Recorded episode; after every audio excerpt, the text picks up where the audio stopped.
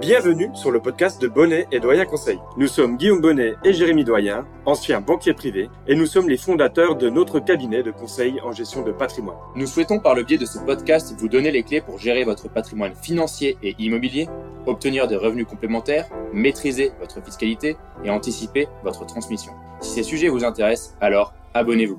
Nous vous souhaitons une très bonne écoute. Et aujourd'hui, on va vous parler de placement sans risque à capital garanti et toujours disponible et on va se poser la question de savoir s'il est possible d'avoir un rendement compris entre 3,5 et 4% avec ce type de placement. Et oui Guillaume, on va répondre à cette question. Est-ce qu'il est possible d'avoir un rendement à 3,5% voire même 4 ou 4,5% sans prendre aucun risque et que mon argent en plus de ça soit disponible? On va parler dans ce podcast du livret A, du livret de développement durable, du livret d'épargne populaire, des dépôts à terme, de l'assurance vie avec le fonds en euros et les produits structurés, et on ouvrira pour finir sur les obligations et les jeunes SCI. Allez, on commence par tout ce qui est réglementé, donc on va parler de livret principalement ici. Exactement. Et avant ça, j'aimerais rappeler justement qu'aujourd'hui, c'est vrai que c'est des rémunérations à 3,5-4% qu'on peut percevoir sur euh, des livrets on va surtout parler du livret A et du LEP comme tu l'as dit Jérémy, mais réexpliquer un peu pourquoi est-ce que c'est possible alors que ça ne l'était plus du tout depuis euh, euh, plusieurs années. Il n'y a pas si longtemps que ça, le livret A rapportait 0,5% par an. Et aujourd'hui, on pense avoir de la chance. La contrepartie, c'est que cette rémunération, il faut la mettre en euh, corrélation avec une inflation qui est également beaucoup plus élevée qu'il y a deux ou trois ans, et donc des taux obligataires qui ont remonté, qui fait qu'aujourd'hui, les banques et les assureurs peuvent nous rémunérer notre épargne de manière un peu plus sympathique pour notre portefeuille. Maintenant que ça c'est dit, on va regarder vraiment tout ce qui peut vous offrir aujourd'hui de la performance comprise entre 3 et 4,5% avec un capital garanti et qui reste disponible. Et oui, Guillaume, tu as bien fait de faire cet aparté, car oui, une inflation à 5% avec un livret A à 3%, ben, il y a deux points d'écart, alors qu'à l'époque, on avait une inflation qui est aux alentours des 1%, et le livret A ramenait 0,5%. Donc à l'époque, on était mieux loti. Et pourtant, ce que pense tout le monde, c'est qu'aujourd'hui, on est mieux loti. Alors faisons le point maintenant sur les performances de chaque livret. On commence par les livrets réglementés. On l'a dit déjà euh, à l'instant, le livret A rapporte 3%, tout comme le livret développement durable. Mais quels sont les plafonds et combien peut-on placer dessus? Alors, pour rappel, sur le livret A, vous allez pouvoir placer jusqu'à 22 950 euros. Ça, c'est le plafond pour ce livret A. En plus, vous pouvez ouvrir ce qu'on appelle un livret de développement durable qui est disponible dans toutes les banques, qui vous permet d'augmenter techniquement le plafond, puisqu'il y a un plafond sur le LDD de 12 000 euros supplémentaires au livret A. Ça, c'est des livrets, on le rappelle, qui sont ouvrables une fois seulement par personne. C'est-à-dire que vous ne pouvez pas avoir plusieurs livrets A ni LDD. Donc ça vous permet quand même d'avoir une certaine épargne de précaution qui pourra être rémunérée au taux de 3% on le redit, qui doit toujours être mis en corrélation avec l'inflation actuelle qui est plus élevée que cette rémunération. Vous n'avez donc pas réellement un gain en termes de pouvoir d'achat. Pour être même encore plus précis au niveau du livret A, on a aussi le livret bleu dans certaines banques. Donc je préfère le dire pour ceux qui ont une banque mutualiste, ils ont un livret bleu et non pas un livret A, mais ils n'ont pas le droit d'avoir un livret bleu et un autre livret A dans une autre banque. Donc c'est un par personne, c'est bien ce qu'on vient de dire avec Guillaume. Et il y a un autre livret qui a fait beaucoup parler, mais qui est soumis à des conditions de revenus, c'est le livret d'épargne populaire. Et Guillaume, peux-tu nous dire combien rapporte ce livret et de quel montant est le plafond aujourd'hui? Alors pour commencer, la rémunération, le livret d'épargne populaire, tu l'as dit Jérémy, ce n'est accessible qu'à certaines personnes. Ça, vous pouvez voir avec votre banquier si vous avez droit d'en ouvrir un selon vos revenus. Ensuite, vous allez pouvoir profiter d'une rémunération qui, pour le coup, ici est plutôt intéressante puisqu'elle est de 6% sur de l'épargne, on le rappelle, qui est disponible et à capital garanti. Cette rémunération de 6%, ça sera pour 10 000 euros maximum. C'est ce qui correspond au plafond du livret d'épargne populaire et ce depuis le 1er octobre de cette année 2023. Maintenant, en termes de fiscalité, tous ces livrets n'ont aucune fiscalité et n'ont aucun frais. Donc quand on vous parle de 3% sur le livret A et le livret de développement durable, c'est 3% net de tout. De la même manière pour le livret d'épargne populaire qui est 6% net de tout. Ensuite, Jérémy, toujours dans les placements bancaires, on peut évoquer le compte à terme. Ici, c'est euh, quelque chose qui va être spécifique. Comment est-ce que ça fonctionne un compte à terme? Un compte à terme, on va choisir une durée et un montant. Souvent, il y a des montants minimums en fonction des banques. Et on va avoir un taux d'intérêt qui rémunère cette durée de placement. Les dépôts à terme sont de nouveau mis en avant car aujourd'hui, oui, on a une inflation galopante et donc ça a permis aux banques de pouvoir récupérer de nouvelles obligations et d'émettre donc des dépôts à terme, des comptes à terme plus rémunérateurs qu'avant. Ces comptes à terme, ils rapportent en moyenne actuellement entre 2 et 4,5% brut en fonction de la durée. Soit entre 1 et 3,5% net après frais. Il faut négocier euh, la marge de la banque et vous pouvez peut-être avoir encore un petit peu plus au niveau du rendement. J'ai bien dit après frais, je n'ai pas dit après fiscalité, car il y a une fiscalité qui s'applique au dépôt à terme et c'est les prélèvements forfaitaires uniques, soit 30%. Donc si on fait un calcul de rendement net après frais et après impôt, on est proche de 0,5 à 3% net après frais et après impôt. Et Jérémy, si je t'ai bien écouté, j'ai compris qu'on choisissait une durée, ça veut dire qu'on s'engage sur une durée. Est-ce que ça va pas jouer justement sur la disponibilité de notre épargne? Alors oui, Guillaume, l'épargne est disponible, c'est important, mais si on sort de manière anticipée par rapport à la durée, on va ajouter des frais et donc on va rogner sur notre rentabilité. C'est important quand on va sur un dépôt à terme que ce soit de l'épargne qui soit placée pour la durée sélectionnée. On ne va vraiment pas récupérer cette épargne, sauf en cas de coup dur. Guillaume, j'ai envie qu'on parle du placement préféré des Français, l'assurance vie, et c'est peut-être même le placement qu'il faut réaliser actuellement. Tu vas nous en dire plus, on va parler du fonds en euros et des produits structurés, et on va commencer par le fameux fonds en euros aujourd'hui. Oui, Jérémy, le fonds en euros au sein de l'assurance vie, c'est vraiment l'un des placements préférés des Français. Comme vous le savez, pour vous réexpliquer le fonctionnement d'un contrat d'assurance vie, lorsqu'on place de l'argent dans une assurance vie, on va avoir deux poches distinctes. La première, c'est celle qu'on appelle le fonds en euros. Ici, on va euh, retrouver ce qu'on appelle un placement garanti et disponible également, puisqu'on parle d'assurance vie, mais euh, je rappelle que l'assurance vie, l'argent qui est versé sur du fonds en euros, c'est toujours disponible, tout comme sur les UC, puisque vous pouvez à tout moment reprendre l'argent qui est sur votre contrat d'assurance vie peu importe le euh, placement que vous avez fait à l'intérieur. Il y a quelques exceptions, mais ça, on pourra en parler lors de rendez-vous personnalisés dans notre cabinet. Ensuite, vous avez donc euh, cette partie fonds euros et une partie unité de compte. Du coup, là, on va pouvoir diversifier entre euh, de l'obligation, de l'immobilier, euh, des actifs financiers comme les actions ou même des produits structurés. Donc, pour revenir précisément au fonds en euros, puisque c'est ça qui nous intéresse quand on parle de placement garanti, l'assurance vie, ça a cette force de pouvoir proposer un rendement qui est même supérieur au rendement du livret A. Pour preuve, en 2022, le fonds en euros, en moyenne, sur l'ensemble des contrats d'assurance vie, a rapporté environ 2%. Je rappelle, à la même époque, pour l'année 2022, le livret A, lui, il a rapporté 1,375% face à 2% pour le fonds euro. Vous voyez, c'est le fonds euro qui gagne. Et Guillaume, ce 2%, c'est net de frais et net de fiscalité? Alors ce 2%, il faut savoir que vous allez payer des prélèvements sociaux au fil de l'eau à l'intérieur des contrats d'assurance vie. Et donc oui, les 2% sont nets de frais. Et par contre, la fiscalité, vous allez devoir la régler au moment où vous ressortirez du contrat d'assurance vie. Je rappelle, sur un contrat d'assurance vie, on paye la fiscalité à la sortie sur les gains et sur les gains seulement. Donc, ce que tu viens de nous dire, c'est qu'il y avait déjà un prélèvement anticipé sur le fonds en euros, et à la sortie, on fait le compte pour savoir si on a bien payé le bon montant. C'est exactement ça. Donc, on est plutôt à 1,7, 1,6% net de fiscalité sur du fonds en euros, vs 1,375% sur le livret A, net de frais et de fiscalité également. On est d'accord. Si on compare euh, net de frais et de fiscalité sur les deux, on est quand même avec une assurance vie et un fonds euro qui est plus rémunérateur, même lorsqu'on prend en compte la fiscalité. Et qu'en est-il de 2023 eh bien, pour 2023, le raisonnement, il va être similaire, puisque, comme vous l'avez vu, le livret A rapporte également plus en 2023. Et je rappelle qu'en 2023, on a fait quand même un mois qui était de janvier jusqu'à ce que ça change en février, à 2% avant que ça passe à 3. Donc la rémunération globale du livret A sur l'année 2023, elle sera légèrement inférieure à 3%, on sera autour de 2,91%. D'ailleurs, il est à noter que le gouvernement n'a pas voulu augmenter ce taux qui aurait pu être augmenté en août 2023. Et pour les assureurs, la stratégie, c'est d'avoir une rémunération qui soit au moins équivalente à celui du livret A. Donc on s'attend à une rémunération de notre côté entre 3,5 à 5%, puisque là, Jérémy, tu vas nous en parler les assureurs ont même mis en place des systèmes de bonification. Oui, le fonds en euros n'était plus mis en avant euh, chez les assureurs depuis euh, plusieurs années. Aujourd'hui, c'est tout le contraire. On essaye de récolter de l'épargne sur le fonds en euros. Et donc, on pousse les investisseurs à mettre une partie de leur épargne sur le fonds en euros et à investir au lieu d'être sur leur livret. C'est pour ça qu'on met des systèmes de bonification qui dépendent bien sûr de la part en unité de compte dans votre contrat. Par exemple, pour certains assureurs, si on met 50% d'unités de compte, à ce moment-là, on a une bonification de 1%. Et si on met 70% d'unités de compte, la bonification peut même aller jusqu'à 1,5%.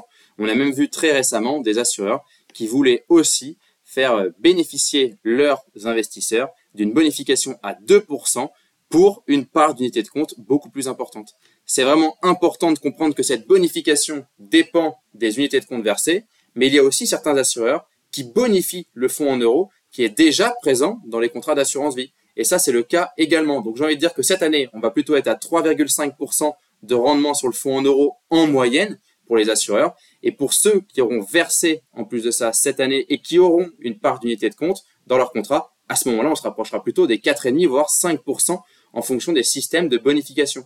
Point important, si vous avez une rémunération inférieure à 3% cette année sur votre fonds en euros, il faut peut-être regarder d'autres compagnies d'assurance pour cette partie sécurisée. Et on le rappelle, Guillaume l'a déjà dit, sur l'assurance vie, les fameux 8 ans, cela veut dire qu'il y a un avantage fiscal au bout de 8 ans, mais cela ne veut surtout pas dire que l'épargne est bloquée. C'est important de comprendre que vous pouvez récupérer votre épargne, que ce soit sur du fonds en euros ou des unités de compte. Sur le fonds en euros, vous allez récupérer votre épargne encore plus rapidement sur votre compte chèque, car souvent le virement est fait en trois jours sur votre compte. En tout cas, c'est le cas avec les assureurs avec qui on travaille. C'est exactement ça. Donc, on le rappelle, l'assurance vie, ça doit être une solution qui est préconisée pour épargner, même si c'est de l'épargne qui a besoin de rester disponible, puisque l'assurance vie est disponible également. Et cette assurance vie, elle offre également un autre avantage, c'est, on l'a dit sur les unités de compte, pouvoir diversifier. On a parlé euh, de l'immobilier des obligations. On va surtout mettre l'accent aujourd'hui sur les produits structurés à capital garanti. Ça, c'est très important, un capital garanti. Jérémy, est-ce que tu peux nous dire quelle est la rémunération actuellement sur les produits structurés à capital garanti et tout simplement comment ça fonctionne un produit structuré? C'est quoi? Oui, déjà, je suis d'accord avec toi, Guillaume. On s'arrête sur les produits structurés à capital garanti, car c'est le sujet du podcast, des placements sans risque et à capital garanti. Sachez qu'il y a plein de produits structurés qui existent sur la place et qui ne sont pas à capital garanti et qui offrent des rendements encore supérieurs. C'est juste que quand on prend pas de risque, on a un peu moins de rendement. Donc le rendement brut actuellement, pour répondre à ta question, Guillaume, est entre 3 et 5% en fonction des produits structurés. Brut, j'ai bien dit. Ça veut dire que net de frais et net de fiscalité, on se rapproche d'un rendement entre 2 et 4% en fonction de la durée du placement. Vous comprenez bien que si vous placez sur 2 ans ou si vous placez sur 5 ans, plus on allonge la durée, plus on augmente le rendement. Car effectivement, on prête notre argent, j'ai envie de dire, plus longtemps à l'assureur. Et Jérémy, pour rebondir sur le mot prêter, c'est simplement que l'engagement, effectivement, il est plus long et donc forcément, on a une meilleure rémunération car on n'a pas à disposition directement notre épargne. Et oui, Guillaume, on n'a pas à disposition, mais si on veut en sortir, est-ce que c'est quand même possible? Eh bien oui, sur un produit structuré, on peut sortir. Attention aux conséquences tout de même, car même si la sortie anticipée est possible, elle fait perdre la garantie en capital. Et vu que ce qu'on présente, c'est des produits à capital garanti, c'est important d'avoir ça en tête. Si vous voulez récupérer votre argent, vous allez avoir une perte possible en capital. Ça ne veut pas dire qu'elle sera automatique. Peut-être que le produit sera positif et donc vous ressortez avec une performance positive. Mais en tout cas, si la performance est négative, vous n'aurez pas cette garantie en capital si vous sortez de manière anticipée. Donc Guillaume, on le rappelle, hein, le produit structuré à capital garanti, le capital est garanti à l'échéance du contrat. C'est tout à fait ça. Ça correspond un peu dans, dans, dans l'idée au dépôt à terme, justement, où on a cette durée et on s'engage sur une durée. Sauf qu'ici, ce ne sont pas des frais que vous allez prendre en plus si vous sortez de manière anticipée, c'est surtout que vous n'avez plus la garantie en capital. Et point important par rapport à dépôt à terme, il subit, lui, une fiscalité qui est plus lourde que le produit structuré à capital garanti. Tout à fait, également. Cette fois-ci, on peut se demander, Jérémy, pourquoi est-ce qu'on voudrait bloquer notre épargne sur du produit structuré? Eh bien là, la raison, c'est tout simplement, si vous vous souvenez du système de bonification, par exemple, des assureurs, c'est pour aller chercher une partie en UC sans s'exposer pour autant à du risque. Oui, je suis tout à fait d'accord avec toi, Guillaume. On peut faire un bon mix aujourd'hui entre produits structurés, fonds en euros et d'autres produits dont on va parler juste après. Mais c'est vrai que ces deux placements garantis en capital, on le rappelle, et sans risque, permettent à l'investisseur d'obtenir un rendement plutôt intéressant. Le seul risque sur un produit structuré ou le seul risque sur du fonds en euros ou sur des livrets ou sur n'importe quel autre placement, c'est le risque de défaut de la compagnie. Euh, mais c'est un risque qui est égal pour tous les placements dont on vient de parler.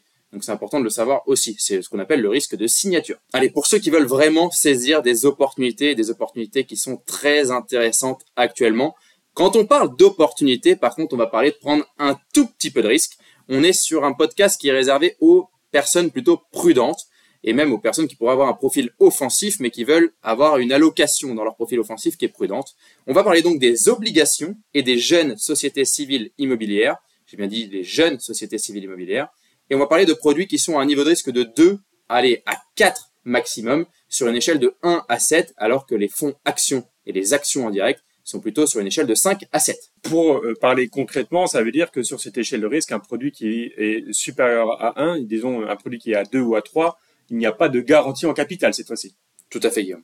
La garantie en capital, le niveau de risque doit être à 1. Donc pour un produit structuré, si on vous dit que le niveau de risque est à 2 et qu'on vous dit que c'est capital garanti, Oui, déjà premièrement c'est à l'échéance, mais attention, il y aura forcément une barrière de protection. Donc, vous n'avez pas une garantie totale. C'est très important cette nuance. Le niveau de risque 1 doit assurer une garantie totale à l'investisseur.